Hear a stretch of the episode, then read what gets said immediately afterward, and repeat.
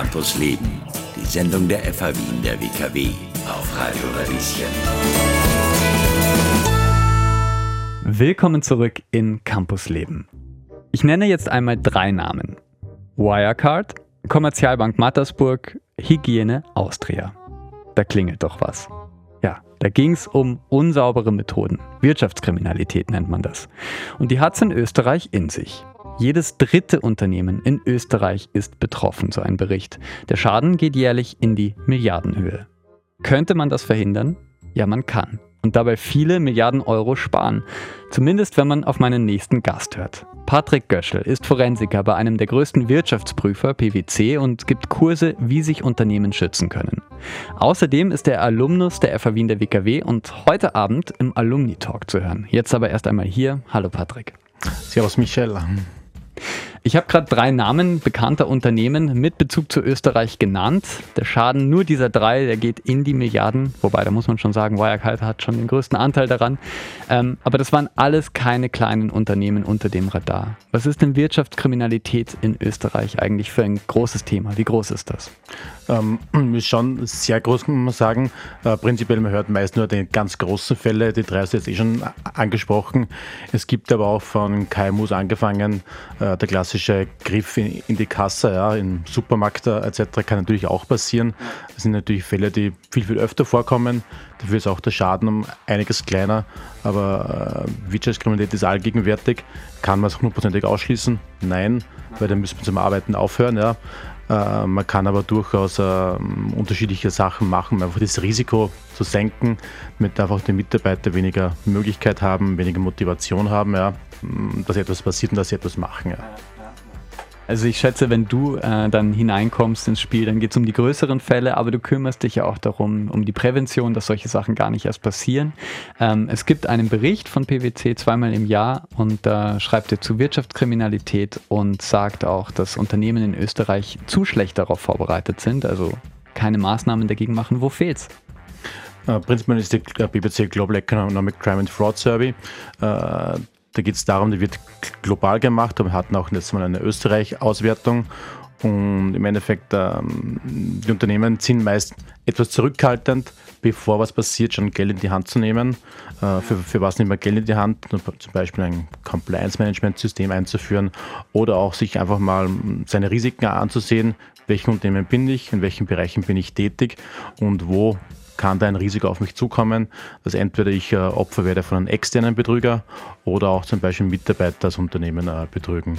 Das ist mal so äh, der erste Schritt, sich mal bewusst machen, wo könnte was sein und dann kann ich daraus ableiten, welche Maßnahmen ergreife ich äh, gibt es relativ simple Sachen ab und zu von einem Vier-Augen-Prinzip bei Überweisungen von Zahlungen. Mhm. Kann es sein, glaubt man, es ist schon überall äh, so eingeführt, dass es passt, ja, ist aber tatsächlich nicht der Fall.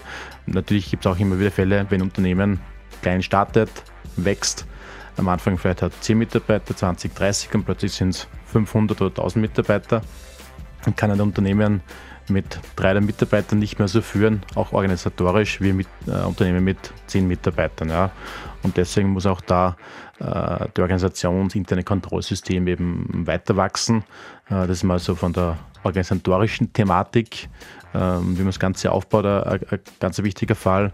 Und dann, wenn es darum geht, wenn es äh, konkrete Fälle gibt von Wirtschaftskriminalität, ist es schlau oder schlagen wir vor, äh, sich auch schon mal Gedanken zu machen, wie geht man damit um, wenn etwas passiert und das aber schon bevor etwas passiert. Ja.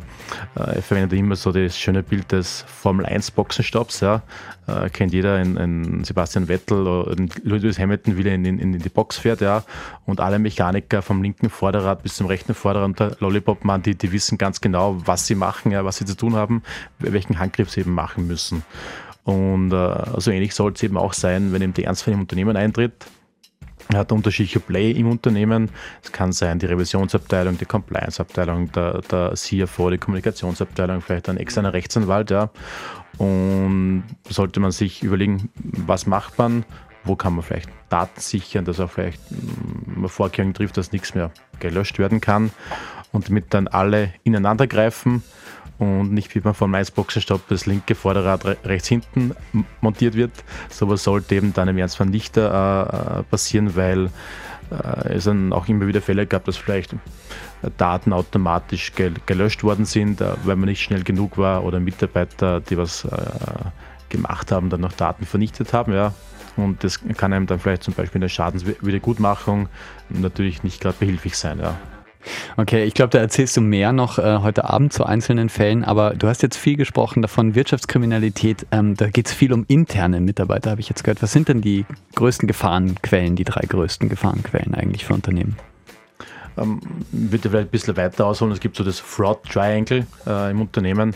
Das ist von, von einer Forschung, glaube ich, 60er Jahren entwickelt worden. Äh, es gibt drei, drei äh, Punkte, die auftreten müssen, damit die Wahrscheinlichkeit für, für Fraud eben steigt. Ja ist einerseits mal der Mitarbeiter oder die Mitarbeiterin muss einen Druck haben, äh, Pressure, damit sie irgendwas macht. Dann natürlich auch der zweite Punkt, die Gelegenheit.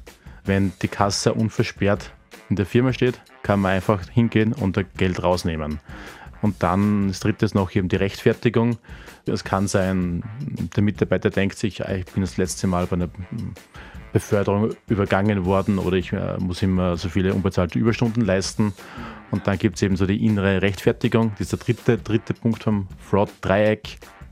Ähm, und wenn diese drei Sachen äh, auftreten, dann steigt eben die Wahrscheinlichkeit für äh, dass Fraud auftritt und dass ein Fall von Wirtschaftskriminalität passiert. Also wir haben viel von internen Mitarbeitern. Ist das wirklich die größte Bedrohung, Mitarbeiter aus den eigenen Unternehmen? Du hast auch ein bisschen von externen äh, Personen gesprochen. Wie, wie, sieht das aus irgendwie? Das sind nicht nur interne Mitarbeiter, aber natürlich kann schon sein. Ja. Kann auch sein, dass er einen, einen Vertragspartner betrügt, falsche Abrechnungen schickt, äh, mhm. also in dem Bereich. Aber am häufigsten intern oder wie sieht es aus? Würde ich jetzt nicht sagen, okay. äh, ist ganz unterschiedlich. Man, es ist, äh, hat ja ganz viele Facetten und kann man es nicht in eine Schublade geben. Ja. Okay. Du bist heute Abend, äh, Patrick, beim Alumni Talk der FH Wien der WKW zu hören. Von 18 bis 19 Uhr. Online findet das statt. Was passiert denn da? Ich werde mal ähm, ein bisschen einen Background bieten, ähm, von der Statistik heraus, wie viele Unternehmen sind betroffen, noch ein bisschen mehr an die Details reingehen, welche Fraud-Arten gibt es auch. Ja. Äh, jetzt den Griff in die Kasse haben wir ja schon vorhin erwähnt, aber es gibt noch viel, viel weitere Sachen, ja, viel, viel mehr. Äh, dann aber auch darauf eingehen, so Tipps, äh, die man als Unternehmen berücksichtigen kann, um sich einfach zu schützen und das Risiko eben äh, zu reduzieren. Aber auch äh, ganz wichtig, was mache ich, äh, wenn im Unternehmer der Ernstfall eintritt? Was sind auch so ein paar War Stories, also meine Erfahrung heraus, ich natürlich anonymisiert ja. äh, ein bisschen zum, zum Besten geben kann, was mir schon so alles untergekommen ist, teilweise relativ spannendes äh, Gebiet.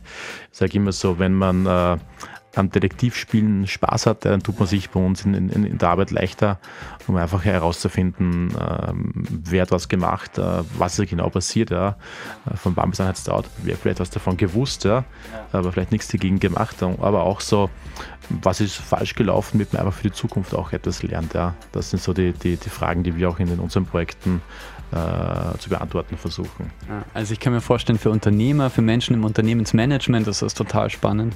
Ähm, plus man hat die Möglichkeit, dir Fragen zu stellen. Und ähm, das ist, finde ich, eine Möglichkeit, einen Experten da zu haben und ihn fragen zu können, was man möchte. Ähm, teasern wir es vielleicht an. Gibt es eine Frage oder was sind so Fragen, die du, die du gerne hörst oder die du spannend findest?